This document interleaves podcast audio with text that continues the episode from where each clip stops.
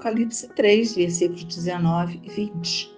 Eu repreendo e castigo aqueles que amo. Reanima, pois, o teu zelo e arrepende-te. Eis que estou à porta e bato. Se alguém ouvir a minha voz e me abrir a porta, entrarei em sua casa e cearemos eu com ele e ele comigo. Amém. Deixe as portas do seu coração sempre abertas para ele. E não precisa se preocupar em saber se ele está ou não batendo. Deixe-o entrar na sua casa a hora que ele quiser. Jesus bate à porta do nosso coração porque Deus deseja nos salvar e manter uma íntima comunhão conosco. Ele é paciente e persistente em sua tentativa de fazer parte da nossa vida, sem invadir ou se introduzir por conta própria. Mas batendo, ele nos permite decidir se queremos ou não abrir nossa vida a ele.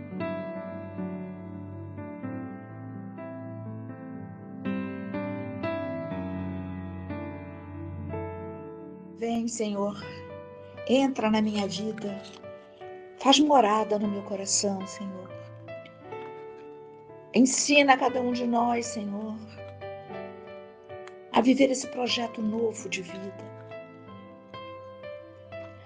aonde não cabem mais as intrigas, as traições, as palavras de mau agouro, aonde só, só podem e deverão habitar a esperança, a paz, a alegria, a concórdia. Transforma, Senhor, a vida de cada um de nós. Ela está aqui diante do teu poder, Senhor. Vida machucada, vida cansada, vida desanimada, vida feliz, vida alegre. Cada um tem um pouquinho de sua vida para lhe apresentar agora, Senhor. Os dias, muitas e muitas vezes, são maus, são difíceis, são escuros.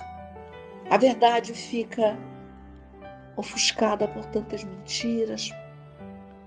As alegrias ficam recolhidas diante de tantas ameaças, de tanta gritaria, de tanto desânimo. Mas agora é tempo de louvar a Deus. É tempo de abrir as portas do coração e deixar o sol da justiça entrar. Um coração fechado é um coração magoado, ressentido, cheio de tribulações, cheio de medos. Está aqui, Senhor, esse coração de cada um de nós. A porta está aberta. Vem, Senhor.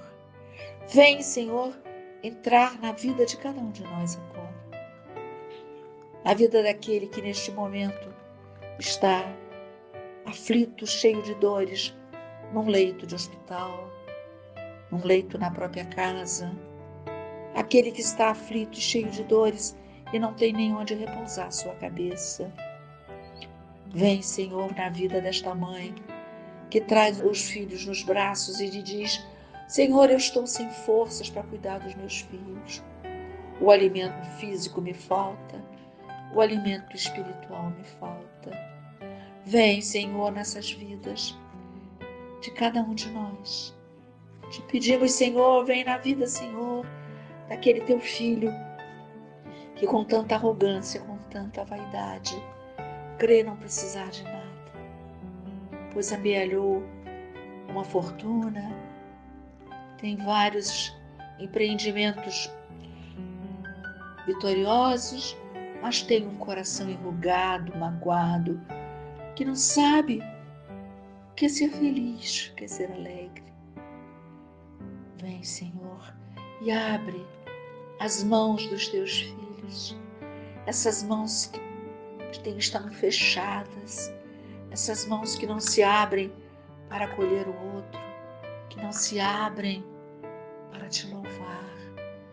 Vem, Senhor, tira coração de cada um dos seus filhos esse veneno que está enrijecendo o corpo e o espírito dos seus filhos. E que veneno é esse? É o veneno que vem disfarçado nos conselhos, nos exemplos. É o veneno que corre sutilmente através de palavras doces, enganadoras.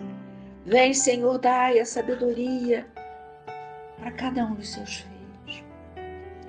Dai-nos, Senhor, um coração ágil, um coração pronto para te ouvir, pronto para se deixar transformar pelo teu poder. Vem, Senhor. As portas dos nossos corações estão abertas, clamando pela tua entrada triunfal na vida de cada um de nós. E o Senhor vem, libertador, amoroso, na vida de cada um de nós, trazendo a paz, a esperança, a alegria, a certeza de que todas essas tribulações são momentâneas e ligeiras, pois o poder, a honra e a glória estão nas mãos dele e essas mãos estão abertas sobre cada um de nós. Glória a vós, Senhor.